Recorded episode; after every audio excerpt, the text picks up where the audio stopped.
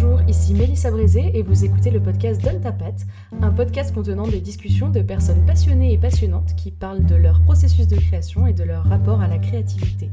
Et aujourd'hui, on accueille Alex, aka Poulby. Comment ça va Poulby?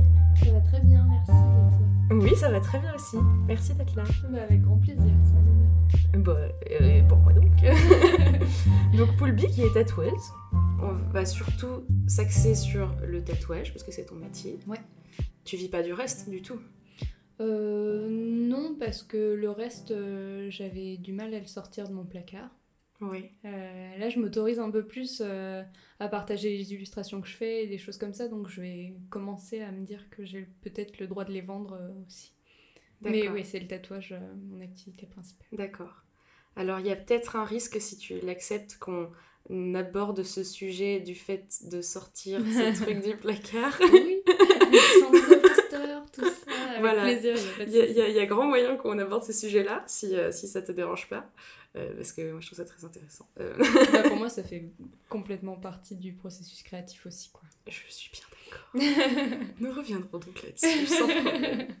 Il y a un truc qui est assez euh, fou. Euh, du coup, moi j'ai trois tatouages. Ces trois tatouages, c'est toi qui les as faits. Donc j'ai pas trop d'autres euh, comparatifs, on va dire. Mais il y a un truc que je trouve qui ressort de ouf dans ta manière de travailler, c'est ta bienveillance, déjà de, de fou. Euh, Même dans, quand tu accueilles les gens et tout, toujours avec le thé, machin, et- et tu Trop es une bien. personne très bienveillante euh, de base. Mais même dans, dans tes tatouages, tu abordes aussi pas mal, et de plus en plus j'ai l'impression, euh, le sujet du tatouage qui peut guérir par rapport euh, aux cicatrices, ou quand tu fais la semaine euh, transgenre, je sais plus comment. Transcendance. Transcendance. Euh, Est-ce que tu peux expliquer vite fait pour les gens qui écoutent ce que c'est Euh, que ta semaine alors, transcendance Transcendance, c'est un événement d'une semaine que j'ai lancé l'année dernière et que je recommence et que j'ai envie qu'il devienne annuel. Et pendant une semaine, je tatoue gratuitement des personnes transgenres, euh, que ce soit pour recouvrir des cicatrices post-op, que ce soit des tatouages en lien avec la fierté trans. Et voilà. ça, ça va être une question un peu... En fait, en fait, je pense que toutes mes questions vont être un peu cheloues. Y a pas de Euh, par, rapport aux autres, euh, aux, aux autres podcasts peut-être parce que même si pour moi l'art c'est quelque chose euh, qui est souvent très personnel et très ressenti mais du coup toi dans ton cas c'est à la fois très personnel et en même temps il faut que ce soit personnel avec la personne sur qui tu tatoues Ouais. et déjà comment tu gères ça? Euh, comment je gère ça? Je crois que euh, je gère ça. Il y a un peu un truc euh, dans le tatouage où on n'ose pas trop embêter le tatoueur et on n'ose pas trop le saouler à raconter son histoire et on veut pas être chiant et on veut pas en dire trop et machin ouais en préservant le professionnel que en fait tu payes une grosse somme d'argent pour faire ce travail là. Euh, et du coup, pour moi, c'est juste un plaisir de fou de connaître les histoires, même si ça n'a un rapport que de très loin avec le, le projet. Parce que euh, je pense que le tatouage qui est purement euh, esthétique, il n'existe pas. Mhm. Euh, Qu'en fait, même si tu fais un tatouage qui est purement esthétique parce que tu le trouves joli, euh, il arrive à un moment dans ta vie où tu as besoin de le faire. Tu vois, et où tu te dis, allez, c'est le bon moment et tout ça. Et si c'est le bon moment, c'est forcément qu'il y a d'autres choses plus profondes et tout ça. Ça m'intéresse de connaître ces histoires-là aussi parce que euh, ça m'aide vachement dans le processus créatif, justement. euh, C'est-à-dire que euh, si tu veux un tatouage qui symbolise l'amour que tu as pour quelqu'un, je vais pouvoir me rattacher à ça. Et si tu me parles de cette personne et tout, peut-être qu'en fait, moi, j'ai quelqu'un dans mon entourage où je vais me dire, purée, c'est trop bien, je vais pouvoir faire comme si c'était pour cette Mhm. personne-là, tu vois. Et du coup, je pense que j'arrive facilement à travailler sur certains projets quand ils, ils font lien avec mon histoire personnelle et que j'arrive à me projeter aussi euh, Ok. là-dedans. quoi. Ok. Après, j'ai beaucoup d'empathie et ça rend le truc hyper facile en fait. euh. comme tu viens de le dire, toi, ce qui, ce qui t'aide du coup à pouvoir créer le tatouage dans ces cas-là, c'est de, de, de faire un lien avec toi, ta propre expérience de vie. Ouais. Comment tu fais quand c'est pas le cas du tout? Quand c'est pas le cas du tout, en général, il faut que j'aime bien la personne. Enfin, tu vois que j'ai un bon premier feeling euh, avec cette personne-là et que j'ai envie de lui faire un cadeau. Et du coup, euh, la comparaison que je fais souvent, c'est euh, c'est comme quand t'as quelqu'un de nouveau dans ta vie et que c'est son anniversaire et qu'en fait, euh, tu veux lui faire un cadeau, tu sais pas trop ce qu'elle aime, tu vois, mais tu vas vraiment, genre, tout donner pour faire le meilleur cadeau au monde avec le peu d'infos que t'as à droite à gauche. Ouais. Et en fait, tu mets tellement plein de bonne volonté dedans que tu seras jamais complètement à côté de la plaque. euh. Ok. C'est trop beau euh, comme, euh, comme manière de créer, dis donc. C'est Bah, pas, c'est c'est- avec l'autre. c'est pas que sarcastique quand je le dis, quoi. Chouette. Non, vraiment, c'est. Et sinon, je refuse. Enfin, s'il y a vraiment. euh, je vois que ça me touche pas, je vois qu'il n'y a pas de connexion avec la personne et tout ça, euh, je préfère lui dire je suis peut-être pas la bonne personne pour ce projet-là en tout cas. Ouais. euh, va voir telle ou telle personne qui sera peut-être plus apte ou des choses comme ça. D'accord. Dans ta création, tu as quand même ce droit que tu peux prendre de, de dire non si c'est pas. Ouais. Si, si ça te parle pas. Que j'ai mis du temps à m'autoriser aussi à avoir. Ouais. mais que là, vu que je, je commence à avoir quand même pas mal de temps d'attente, qui vient aussi un peu compliquer euh, la Ouais. démarche de prendre rendez-vous pour un tatouage. Et du coup, euh, bah, c'est plus facile de se permettre de dire bah non, euh, je suis désolée. En plus, là, ça m'inspire rien, mais dans six mois, quand je vais re- relire notre conversation, je vais me dire mais pourquoi j'ai accepté Mm. euh, J'aurais même plus le peu de contact humain en, en mémoire fraîche, Ouais. quoi. Donc, donc, je préfère pas d'expérience plutôt qu'une mauvaise. euh, Oui. Voilà. Et en même temps, c'est bénéfique pour tout le monde de se dire ça. Ouais, mais parce c'est que, sûr. Parce que même de, de toi-même, euh, si l'expérience est meilleure, du coup, euh, le tatouage va forcément plus plaire à la personne, qui est la personne qui va le porter toute sa vie. Bah, c'est ça. Et puis euh, se faire faire quelque chose. Enfin, passer un moment hyper intime et se faire ancrer quelque chose de définitif dans la peau par quelqu'un qui a pas envie d'être là et qui a pas envie de te recevoir, il y a quand même. Enfin, je sais pas. Tout le monde mérite mieux en fait. Donc. euh, Mm. Donc c'est pas grave, même si ça te prend euh, six mois de plus pour trouver la bonne personne, euh, ça vaut le coup, tu vois. C'est Ouais, quand même pas clair. rien et c'est quand même euh, trop bien quand ça se passe super bien. Donc euh, oui, c'est sûr.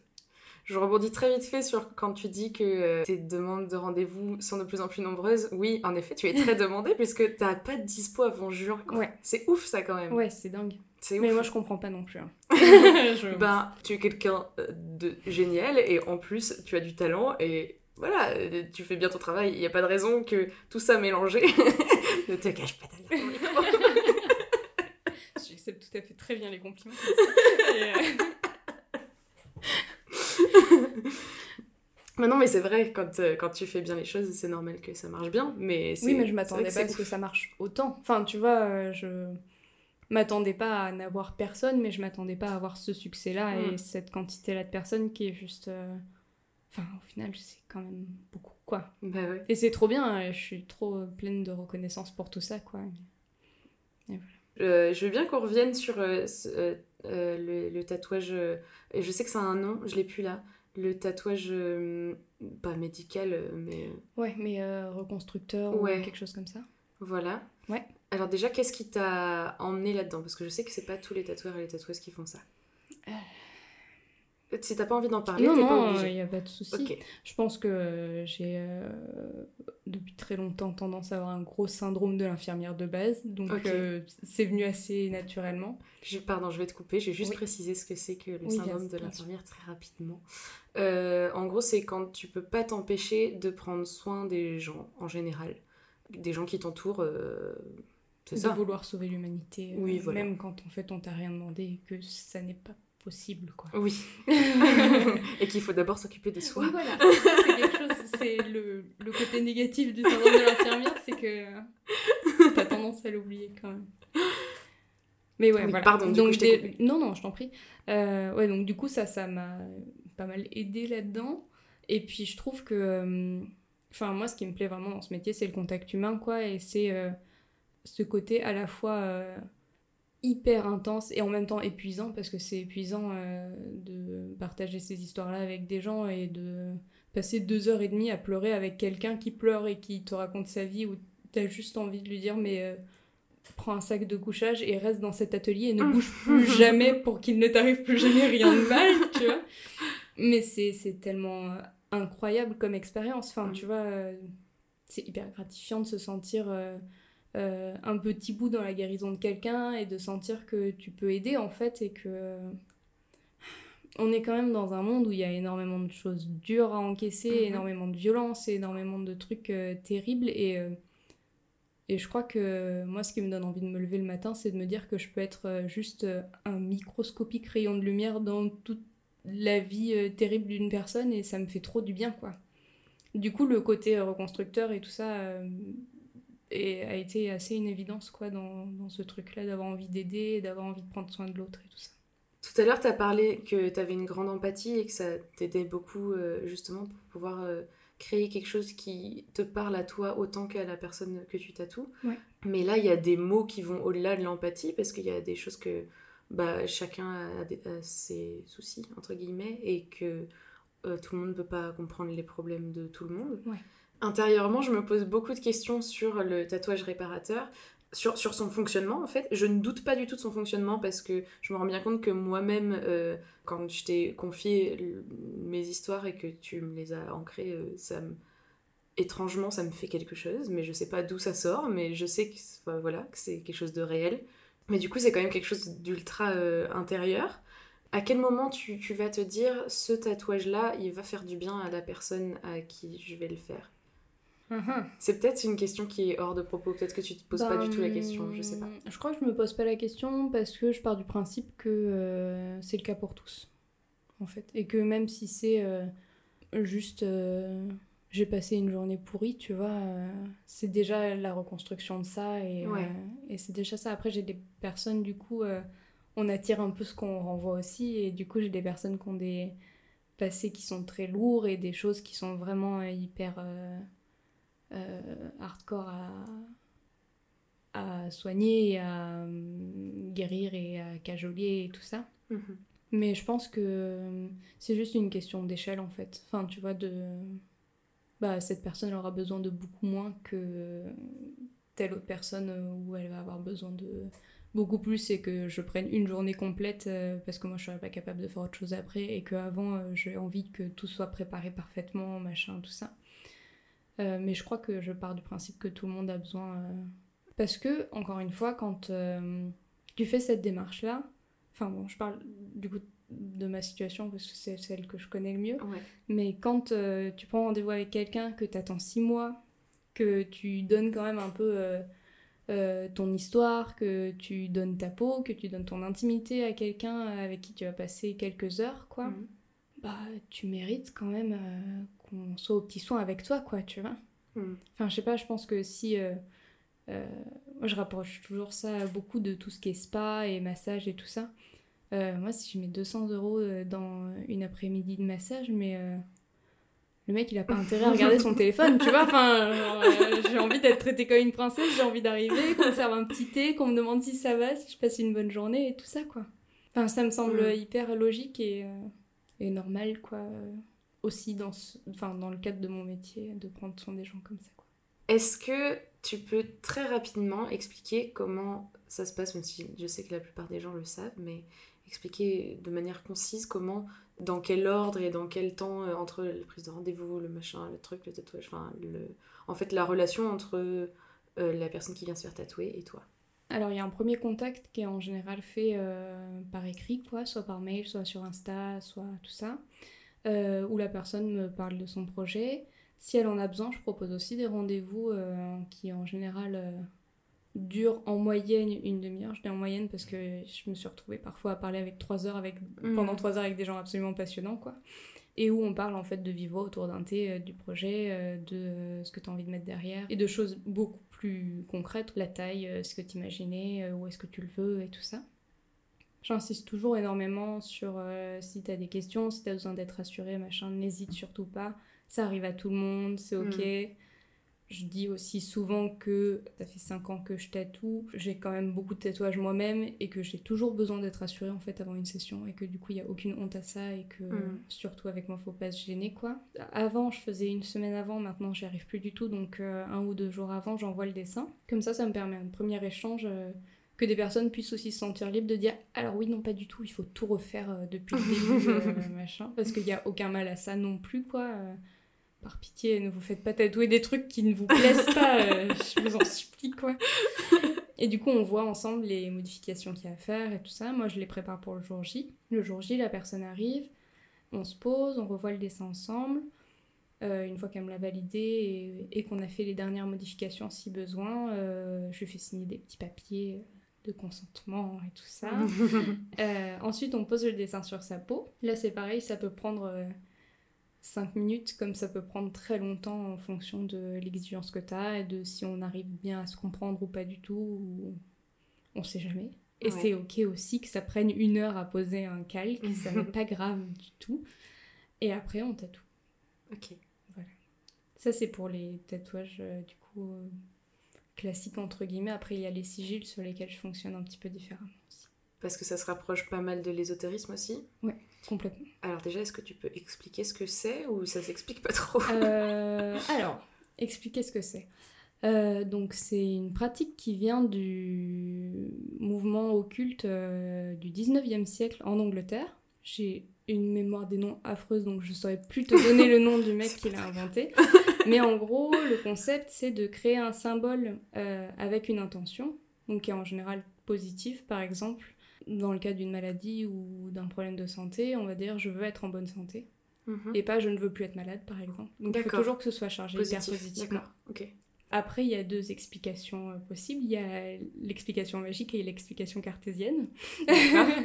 La magique, c'est que en fait, tu charges ce symbole-là de l'intention que tu mets dedans, et qu'après, au travers d'un rituel euh, d'activation, on appelle ça, tu ancres ce message-là dans la personne. L'explication cartésienne, c'est que il faut par un processus que ce message-là entre dans ton inconscient. Donc de deux façons, soit euh, tu vas faire quelque chose de marquant, le tatouage pour le coup s'y prête vachement parce que tu as ton intention qui est juste absolument fixée sur le motif pendant euh, au moins 24 heures, on va Mm. pas se mentir, et ensuite tu l'oublies. Donc euh, si c'est sur un papier, euh, tu le brûles, tu le jettes, tu le détruis, sinon tu peux aussi le garder euh, de façon à ce qu'il soit en permanence visible et que du coup ton cerveau le Mm. percute plus. Et euh, l'explication, c'est que ça se grave dans ton inconscient et que donc, vu que c'est dans ton inconscient, tu vas agir de cette façon-là, inconsciemment. Quoi. Je comprends, ouais. Du coup, quand tu tatoues un sigil, à chaque fois tu l'actives d'une Ouais. certaine manière sur la personne ou c'est en amont que ça se fait quand tu le dessines? Pour moi, l'activation, elle se fait pendant le tatouage. D'accord. C'est le fait de le tatouer, en fait. euh, Qui l'active ouais. D'accord, ok. parce que ton corps est concentré sur ce qui est en train de se passer à cet endroit-là et que ton attention est forcément concentrée aussi sur euh, ce qui est en train de se passer, quoi. Enfin, c'est difficile de... C'est quand même très rare de penser à ce qu'on va manger le soir euh, quand on est en train de se faire tatouer. Oh bon.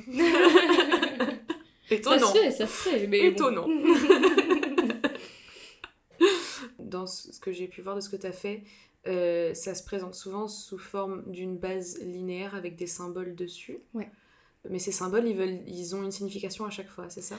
Alors, il y a plein de façons de- d'en construire, notamment avec des espèces de tables euh, euh, de l'espace que moi je maîtrise pas du tout, mais où en gros euh, ça te fait relier différents points sur une, une table que tu enlèves ensuite, et du coup tu as un motif qui est très anguleux et formé de lignes droites. D'accord. Euh, moi j'utilise une technique euh, où je pars de, du message et où euh, en décortiquant les lettres, en fait, je vais avoir des formes à placer. Hmm. C'est-à-dire, par exemple, si euh, j'ai un C dans ton, dans ton message, ou par exemple dans l'exemple de je veux être en bonne santé, je vais avoir un J, je vais avoir un V, et tout ça, ça va, être, ça va me former les, mm, enfin, ça va me donner mes symboles de base en fait, D'accord. que je vais après assembler.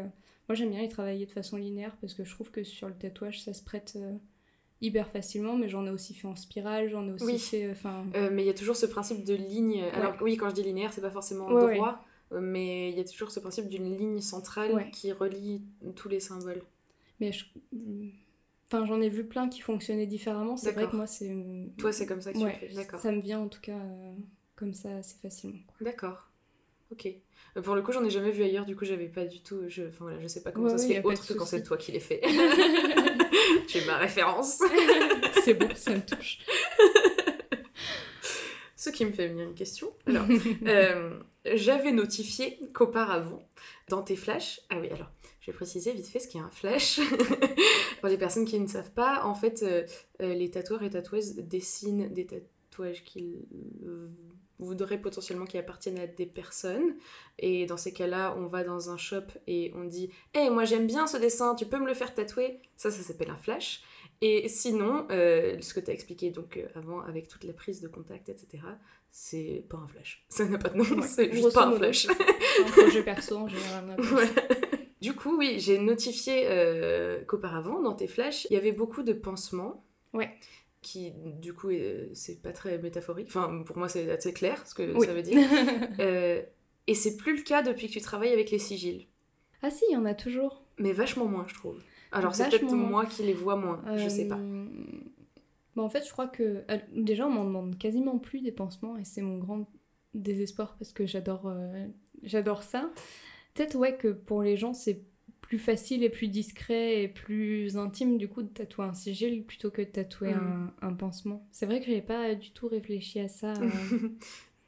Bah alors moi pour le coup je pensais que ça venait de toi dans, dans le sens mais du coup c'est que je- j'ai peut-être moins fait attention euh, aux pansements que tu dessines toujours Euh, mais du coup je m'étais dit peut-être que ça vient de toi que tu as trouvé du coup une nouvelle manière Mm. de, de reconstruire et de, et de soigner Ouais. autre que par le moyen physique du pansement.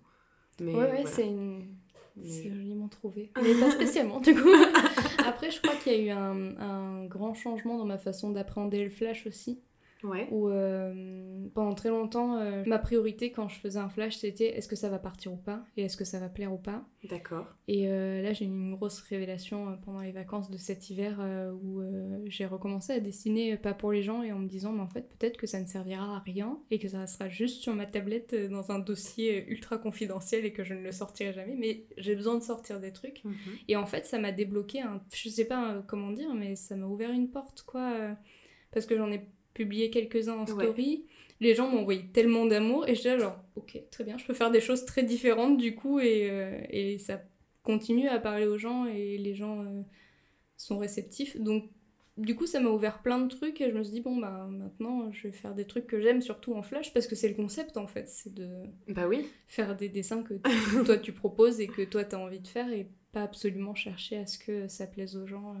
Parce que du coup avant tu te forçais à dessiner des choses qui pourraient potentiellement plaire. C'est pas tant que je me forçais, mais c'est que j'essayais pas plus loin quoi. Enfin, tu vois, euh, si j'avais peur que ça parte pas, euh, je préférais pas le mettre. Je préférais euh, ne pas risquer un avis négatif plutôt Mm. que. euh, voilà, tout ça, tout ça. Mais après, il y a eu plein de trucs comme ça qui ont été des petits déclencheurs avant ça. Par exemple, euh, le fait de faire des flashs avec des corps gros, ça a été Ouais. hyper difficile parce que je me suis dit, euh, mais est-ce que je suis prête à me prendre des réflexions sur le fait que j'ai des corps gros dans mon book et en même temps, euh, c'est trop beau et en même temps, c'est trop bien et en même temps, il n'y a pas de raison qu'on ait tout le temps euh, des corps hyper stéréotypés et tout Ouais. ça. Mais ça a été un baptême du feu un peu, tu vois, quand même, de me dire, bon, bah Ah voilà, ouais? je fais des flashs avec des corps gros parce que je trouve ça beau, je trouve ça trop bien et qu'il n'y a pas de raison et que...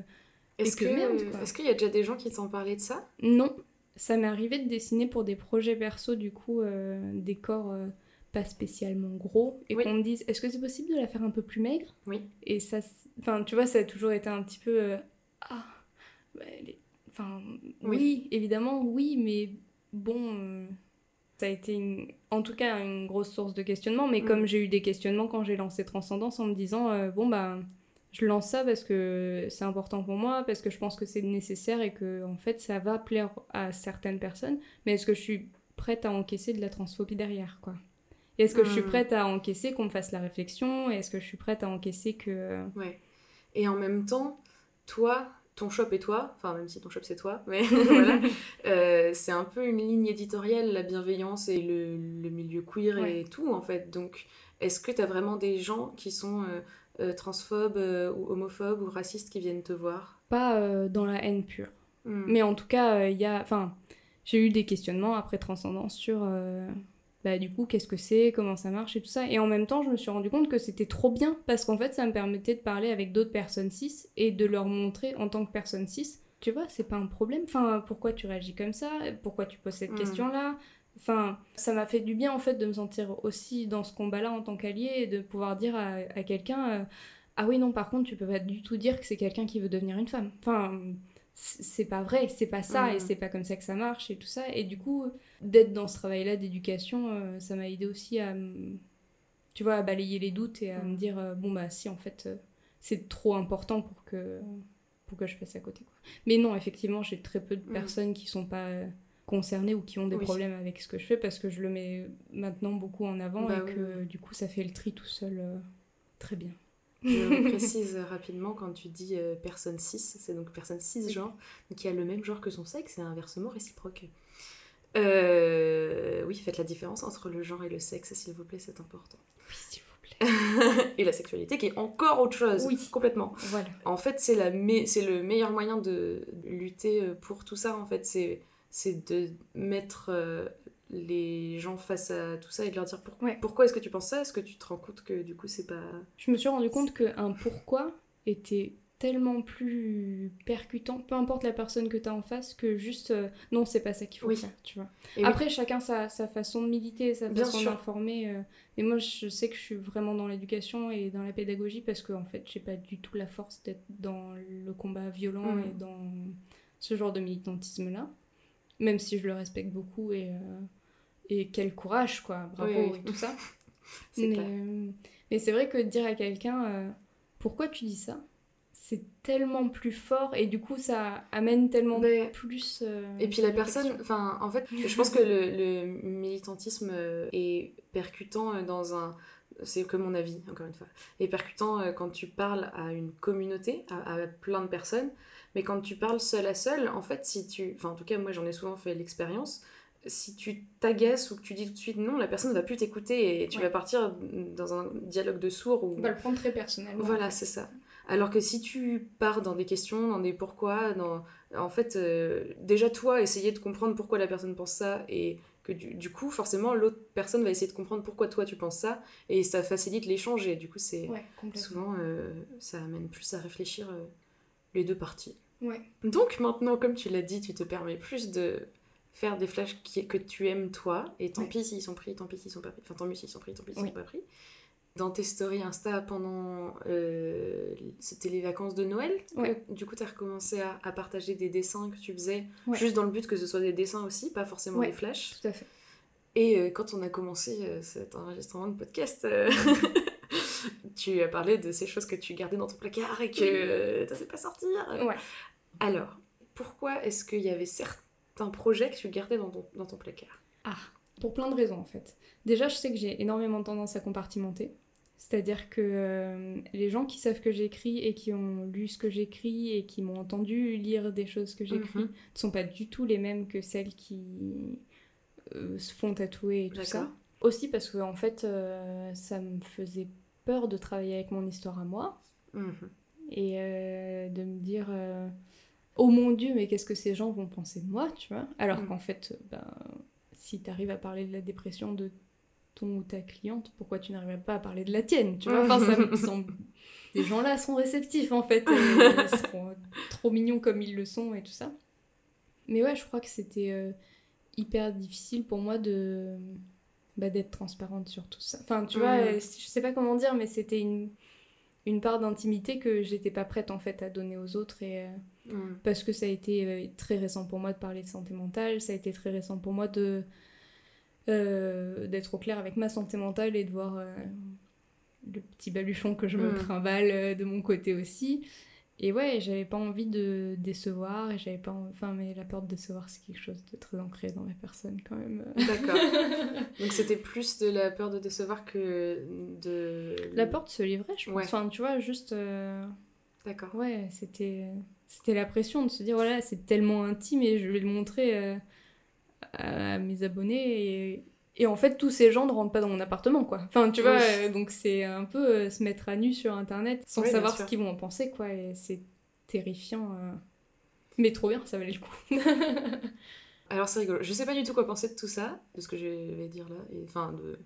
Dans l'art, il y a une grande partie de thérapie. Mm. Je, je pense très profondément que les personnes qui créent sont des personnes qui ont besoin de dire des choses à travers ce qu'elles créent, que ce soit euh, des choses euh, politiques, personnelles, euh, peu importe. En tout cas, si a priori, si tu ressens ce besoin de créer quelque chose, et peu importe lequel il est, c'est que tu as besoin de dire des trucs que tu peux pas forcément dire avec ta bouche. Et en même temps, toute chose artistique, du coup, vient de ça, vient d'une création de quelqu'un qui a voulu dire des choses. Et donc, je suis très partagée sur ce truc de garder euh, certaines choses pour soi parce que bah, ça fait partie de comment nous, on se développe pour aller mieux. Et en même temps, le faire partager, on va dire ça comme ça, Ouais. parce que ça reste de l'art et que ça peut peut-être parler à des gens et que dans tous les cas, l'art, euh, ça sert à tellement de choses dans la vie, à éduquer, à plein des choses euh, comme calcule pas tout ce tout à quoi ça sert. Est-ce que des gens se sentent mieux? Est-ce que d'autres gens se sentent moins bien Mais dans le bon sens du terme, c'est-à-dire que des fois il faut se sentir moins bien pour aller mieux. Je pars dans des discussions qui n'ont rien à voir. Donc. Ben, moi, je rebondirais en disant que euh, du coup, toute ton image publique et ton travail et ce pourquoi les gens te suivent, c'est de travailler avec l'histoire des autres.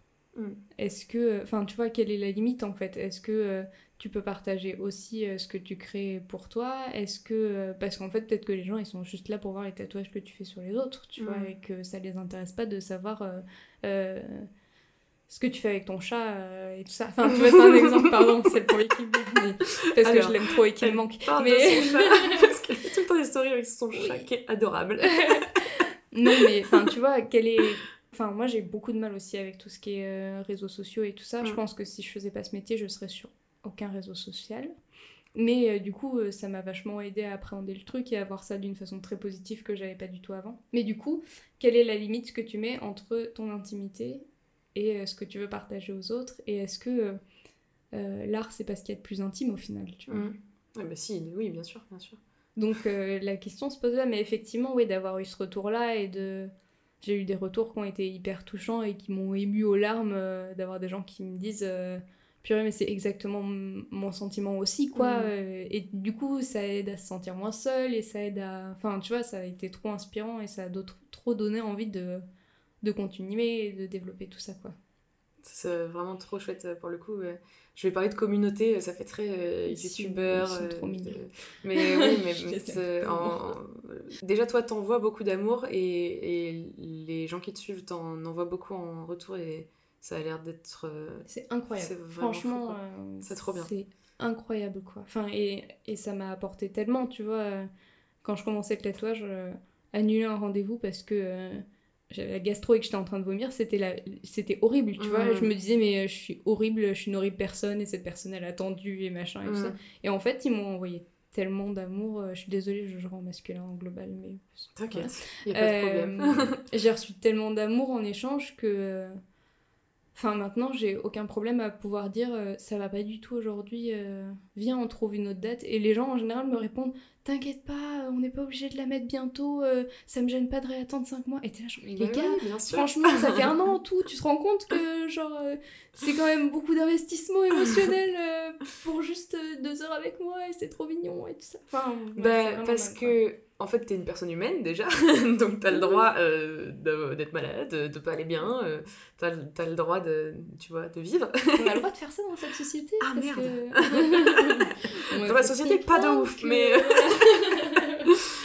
Et en plus, euh, pour le coup, dans tous les cas, c'est quelque chose que tu vas avoir sur toi toute ta vie. Ouais, bien donc, tu vois, 5 mois de plus ou de moins, en vrai, oui, mais tu peux pas t'empêcher quand t'es de mon côté de la barrière de dire Oh mon dieu, c'est horrible. Et à ta place, je serais la première à penser comme toi.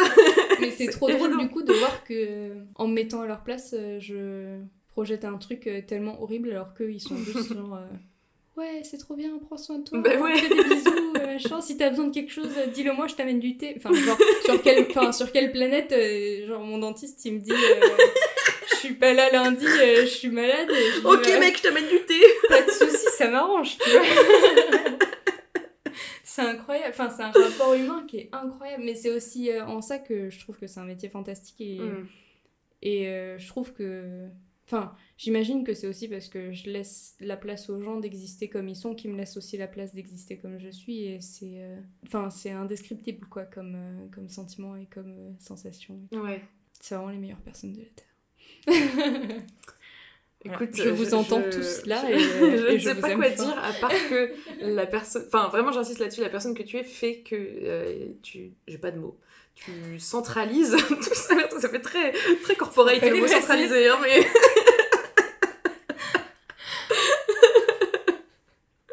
mais euh, mais encore une fois, euh, si t'étais une connasse, tu n'aurais pas ces gens-là mais c'est trop bien aussi, tu vois. On pourrait se dire qu'en fait, quand on est gentil, ben, on est destiné à être malheureux et à tomber que sur des cons autour et à devoir lutter contre, tu vois. Ouais, mais c'est la pensée de certaines personnes, tu vois. De, bah, trop bon, trop con, en fait. C'est une expression qui est hyper française et qui est hyper ancrée. Euh, alors qu'en fait, genre trop bon, trop bien. Enfin, c'est trop cool ce que tu on récolte ce que l'on sème, les amis. Tellement. donc, euh, donc non.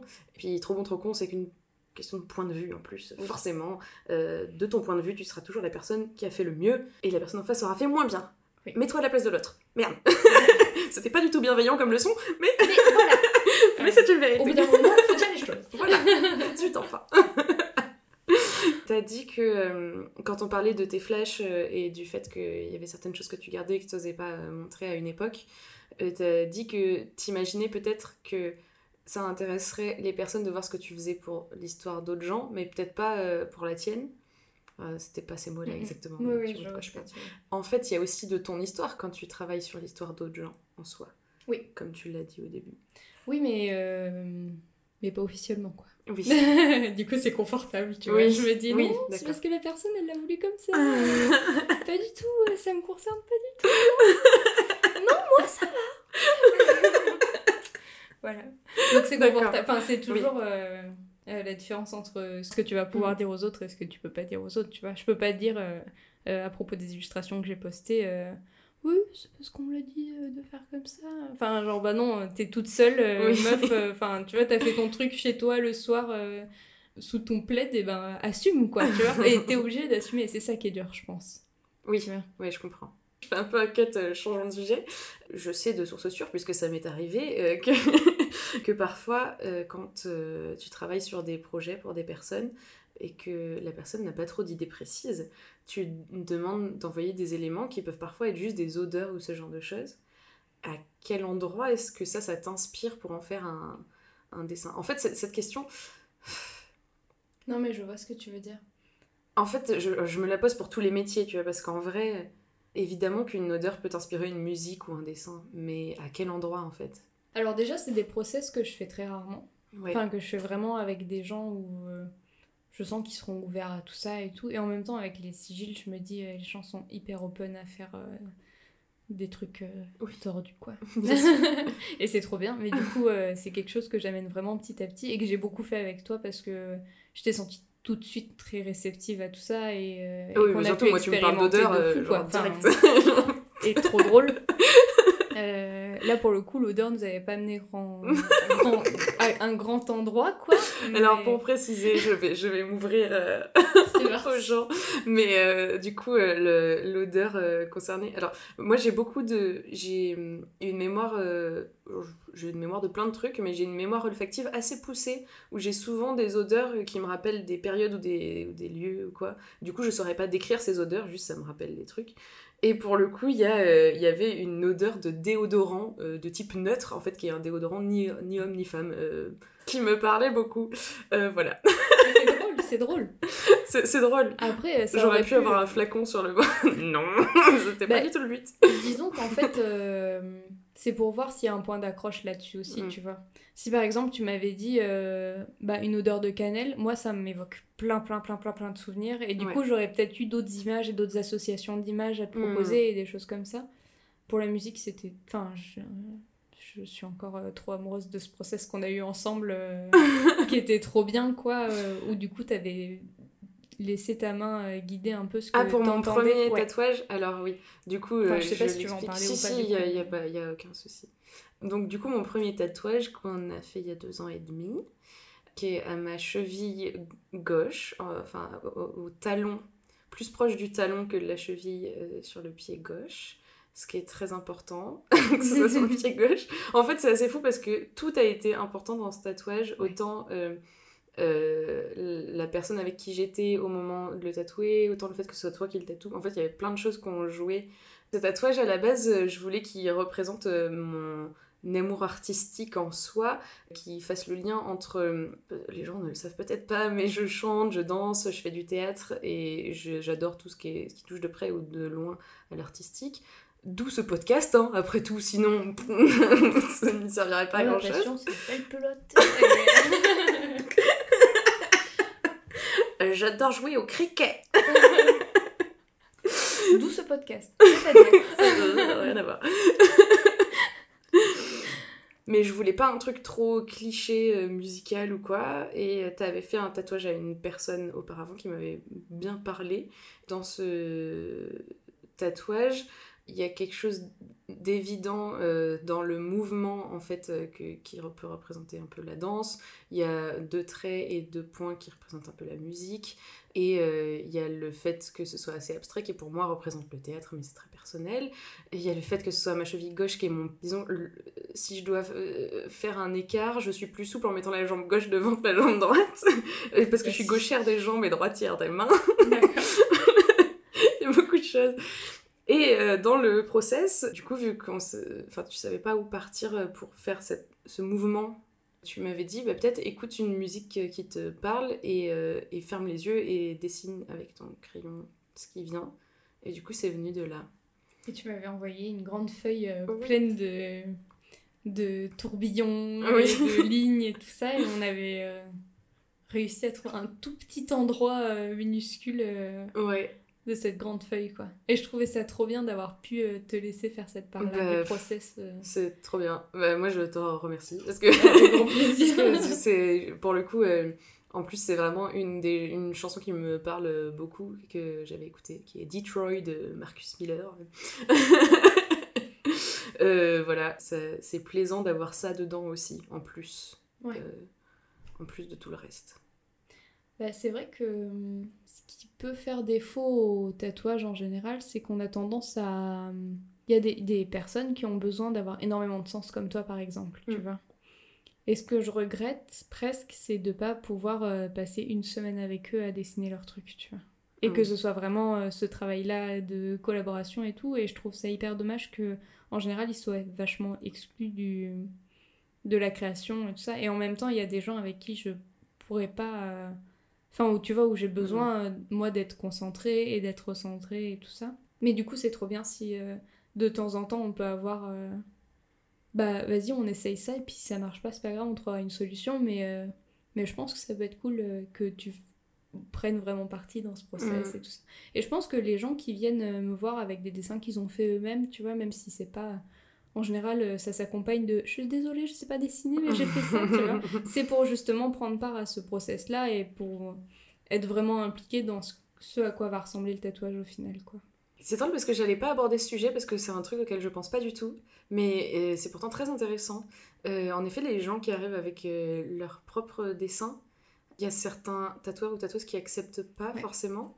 Toi, tu, du coup, j'imagine que tu acceptes ça, vu ce que tu viens de dire.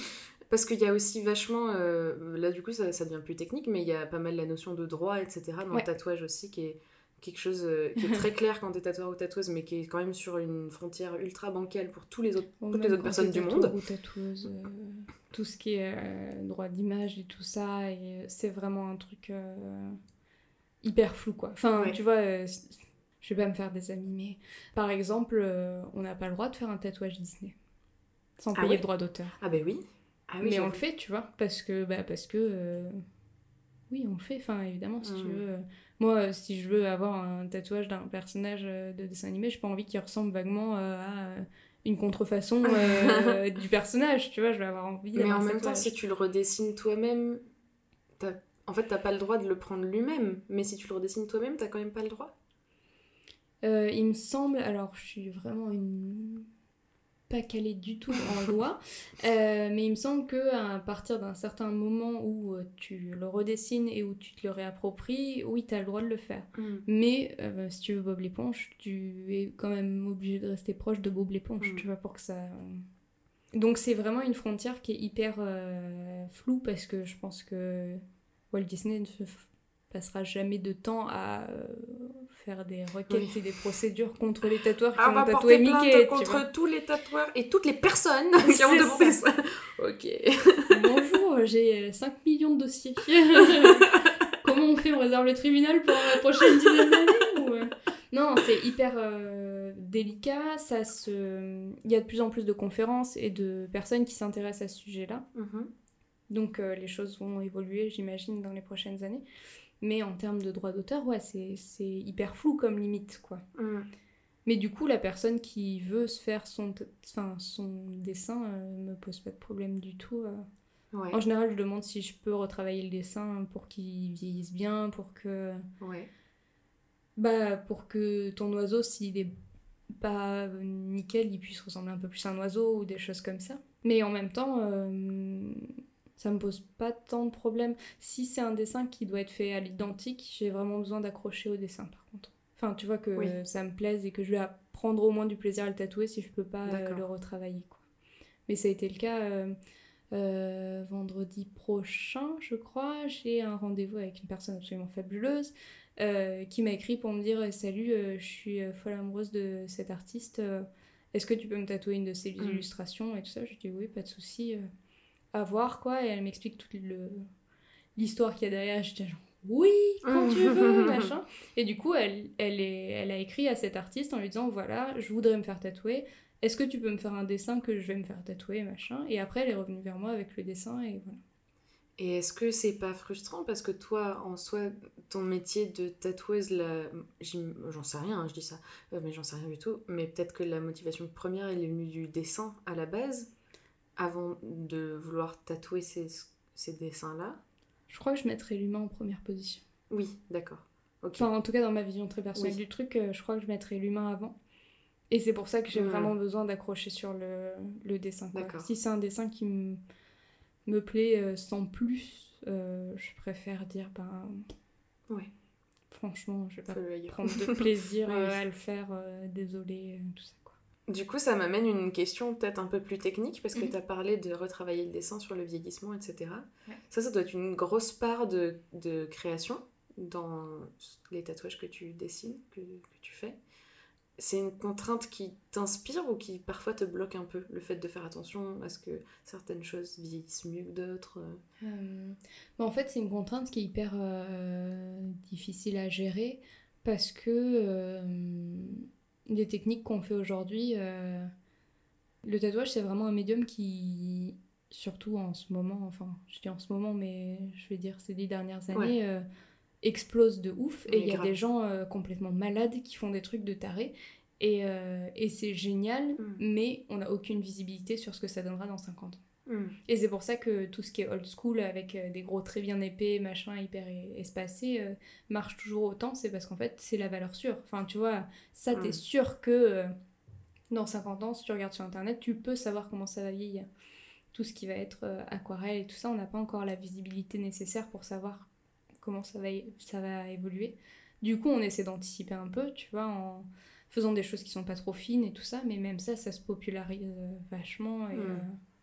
Mais je pense que euh, la seule vraie limite enfin, que moi en tout cas je me pose, c'est euh, est-ce que la personne est consciente de ce qui va se passer ou pas? C'est-à-dire que euh, si on me demande un truc hyper fin, microscopique, je vais dire ok, il n'y a pas de problème. En revanche, je ne peux absolument pas te garantir que dans 5 ans, il sera encore visible ou il aura pas fusé de ouf ou tout ça. Parce que je pense que l'éducation, c'est aussi un, un truc euh, qui manque dans plein plein plein de milieux et notamment euh, chez les clients du tatouage parce qu'en fait il n'y a pas de ressources pour s'éduquer euh, sur comment tu choisis bien ton tatouage et tout ça. Il y a de plus en plus de trucs mais énormément d'informations. Il y a énormément de désinformations aussi. Et je trouve ça incroyable que quand tu as 18 ans et que tu fasses ton premier tatou t'arrives à trouver quelqu'un. Enfin tu vois t'arrives à trouver quelqu'un où ça fonctionne et où ça se passe bien et tout. Du premier coup je je suis admiratif, quoi. Mm.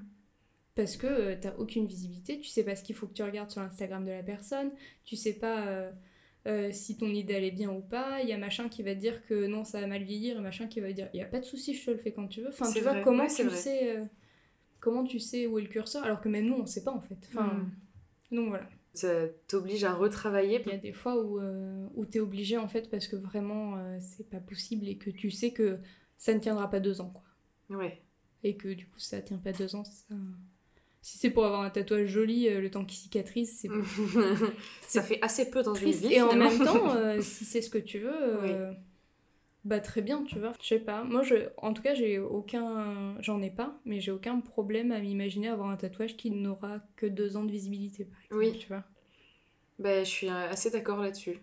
Et même, mais ça c'est très personnel, mais de la même manière que je trouve que un corps qui vieillit, je trouve ça très beau parce que c'est de la vie, quoi.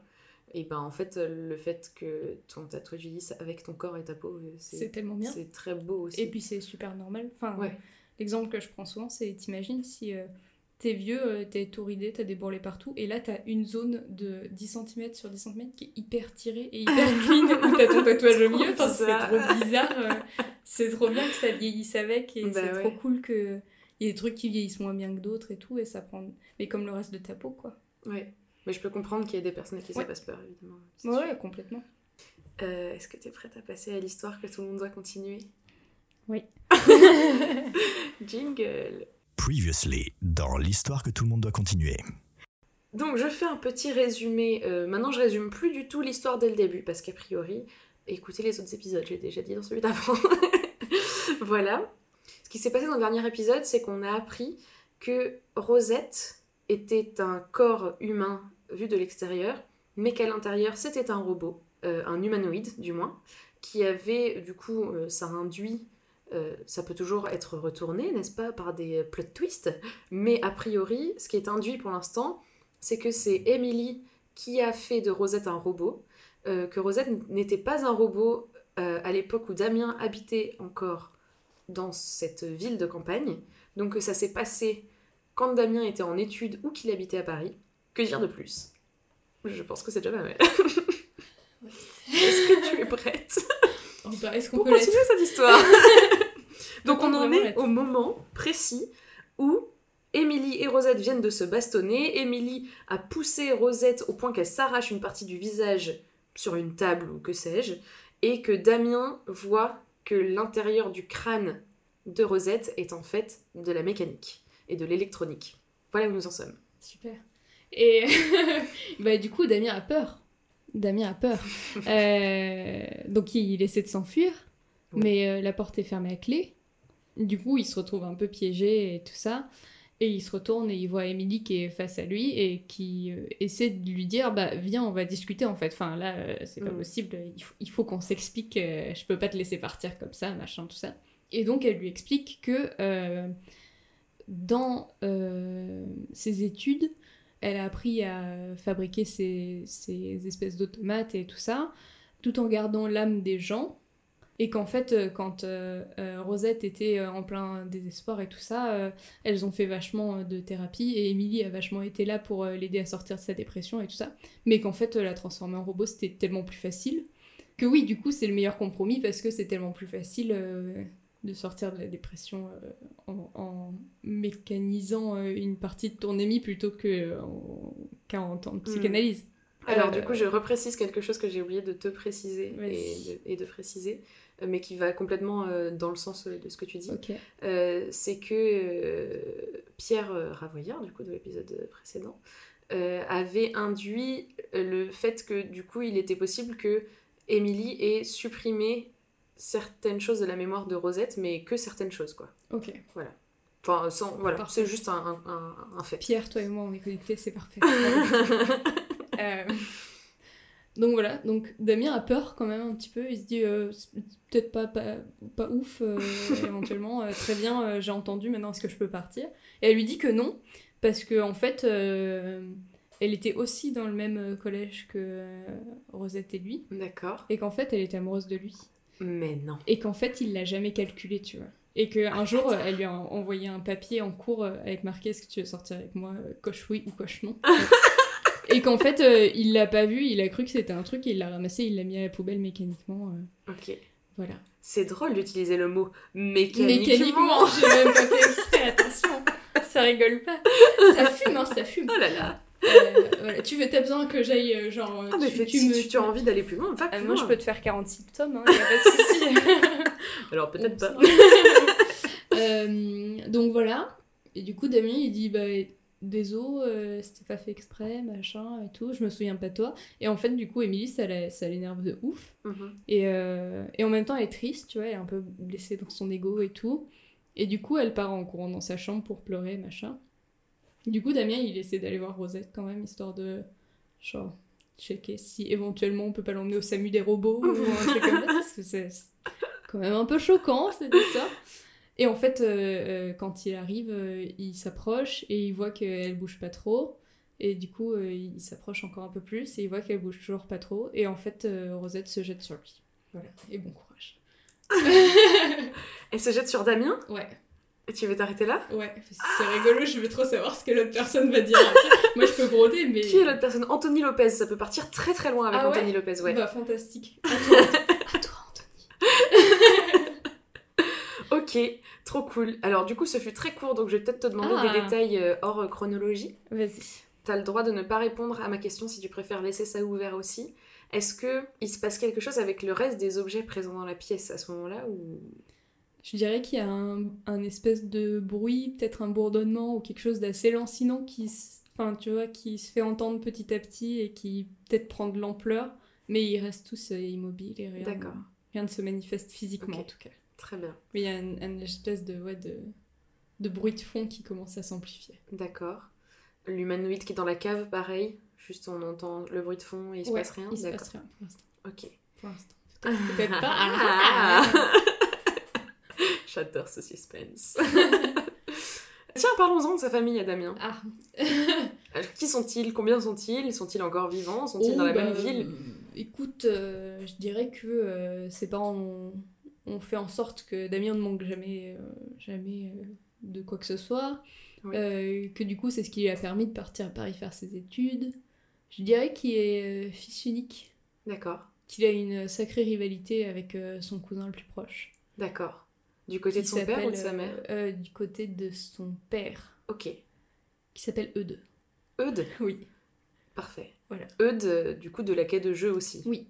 D'accord, une très grande rivalité parce que pas, ils étaient sur le même plan euh, social, euh, intellectuel, ouais. tout. parce qu'il est fils unique aussi et que et que Eudes euh, il a toujours été un peu plus vif d'esprit un peu plus enfin tu vois euh, D'accord. en fait euh, il y avait cette rivalité là parce que quand ils jouaient ensemble c'était toujours lui qui gagnait il avait toujours un coup d'avance et tout ça D'accord. et du coup euh, ouais Damien euh, ça l'a foutu un peu en l'air et tout et du coup euh, d'où ce côté je vais faire des études à Paris machin et tout tu vois Ouais. c'est pour prouver que en fait il Ah ouais, putain, son ego, et euh, tout ça tu vois mais en même temps, quand tu finis par gagner 20 de l'heure, euh, c'est que quelque part tu l'as cherché, tu vois. C'est que. Enfin, je sais pas. euh, en tout cas, partir de vivre à la campagne dans une famille euh, Mm. et, et, et arriver à Paris et, Oui. et gagner 20 k heure. euh, Ouais, surtout 20 k heure, ouais. Et du coup, les parents de Damien, ils habitent toujours euh, dans cette ville de campagne? Euh, ouais. Ils sont encore vivants Ils ont. Ouais, ouais. Si, si, ils sont toujours vivants. Euh, bah, D'ailleurs, euh, ça a été les premiers à dire euh, Viens, mon fils, rentre à la maison. Ah oui, oui, donc bonne relation. Ouais, ouais, ouais, ça se passe bien. Oui, c'est Damien qui s'est monté tout seul là Enfin, tout seul. Non, mais qui s'est monté la tête avec son cousin, mais Ouais. en soi, les parents, ça va quoi. Peu de. Bon, euh, machisme latent de la part de son père, mais enfin, qui, qui n'a jamais eu de père euh, un petit peu Oui. machiste Enfin, c'est- bon, bon. T'es un fils, mon fils, euh, ne pleure pas, euh, serre les dents et, Oh bah, et- et tout ça. petite masculinité toxique en même Oui. temps. Ah bah voilà, Bah, ça fait plaisir, au passage. machisme. Oh oui, la totale, la totale. Très bien, voilà. très bien. Mais rien de, tu vois, trop violent, quoi. Pas dans la. Pas- pas de la beaufitude non plus. voilà. Oui, non. Et pas non plus du patriarcat de- fois la quai mille. de jeu, quand même. Oui, c'est de... Ah oui, c'est vrai bah, c'est de la quai de jeu. il y a un 2 devant. hein. il, y a, il y a deux fois deux. Il y a deux. Deux laquais, deux jeux. Et ils font quoi ses parents dans la vie? Euh, ça, c'est une bonne question. Sa mère, elle est, euh, elle est, euh, elle est, elle est mère au foyer, mais elle a des petites activités de son côté, euh, c'est-à-dire que de temps en temps, elle fait un peu de la couture pour euh, les voisines. euh. Ok. Enfin, tu vois, euh, ce, ce petit mode de vie-là où euh, elle touche un petit peu à tout, euh, elle bricole des petites choses pour ses, ses copines, mais elle en fait pas du tout une activité professionnelle. D'accord. Euh, et son père, je dirais qu'il est dans l'immobilier. D'accord. C'est trop drôle. Voilà. ok. Très bien.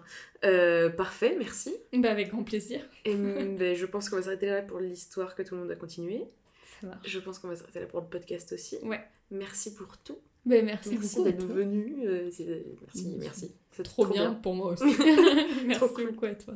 Où est-ce qu'on peut te retrouver? Euh, on peut me retrouver sur Instagram Oui. à arrobase euh, poulbi-8 tatou avec deux T et deux O. Alors du coup, Euh, Poulby, euh, comme on l'entend. Ah non, pas comme on l'entend. P-O-U-L-B-Y. Voilà. Effectivement. le Y qui fait la diff. La meuf qui ne prend même pas la peine d'épeler son nom.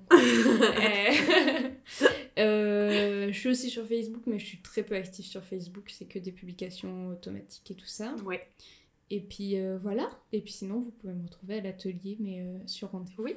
Parce que je Oui, mais oui. Sur rendez-vous à peu près en 2024. En 2025. Voilà, je prends mes, ré- Donc, mes l'atelier qui s'appelle l'atelier du sensible. Oui, tout Tout à fait. qui est à Bordeaux, dans le cours de la Somme. Très Exactement. exactement. C'est bon. Euh, vous pouvez retrouver tout son travail sur Insta principalement et ses magnifiques stories également. Quand ta donne ta patte, c'était quoi cet accent? Je ne sais pas d'où il sort. Vous pouvez, euh, comme d'habitude, retrouver sur Insta au at donne ta patte du bas podcast sur ma chaîne YouTube personnelle qui est Mélissa Brézé. En deux mots, hein, c'est pas tout collé, c'est Mélissa plus loin Brézé, B-R-A-I-Z-E-T. Vous pouvez normalement écouter ce podcast sur toutes les applis de podcast. Encore une fois, si c'est pas le cas et que vous avez quelqu'un qui veut l'écouter sur une appli, qui l'a pas, qu'il n'y a pas le truc, machin, ça veut rien dire, vous avez très bien compris ce que je voulais dire, euh, envoyez-moi un petit DM et je l'ajouterai sur les applis concernées. N'hésitez pas à m'envoyer des DM euh, si vous avez des idées euh, d'avancement d'histoire, si vous avez des contraintes que vous voulez ajouter pour les personnes suivantes, parce que les contraintes poussent la créativité. Ah là là, on l'a tellement répété. Euh, euh, N'hésitez pas également à mettre 5 étoiles sur Apple Podcast, ça fait plaisir. Et à en parler autour de vous. Je te remercie encore une fois, Pauline. Merci à toi. Bonne continuation. Merci, toi aussi, à très vite. Des bisous. Bisous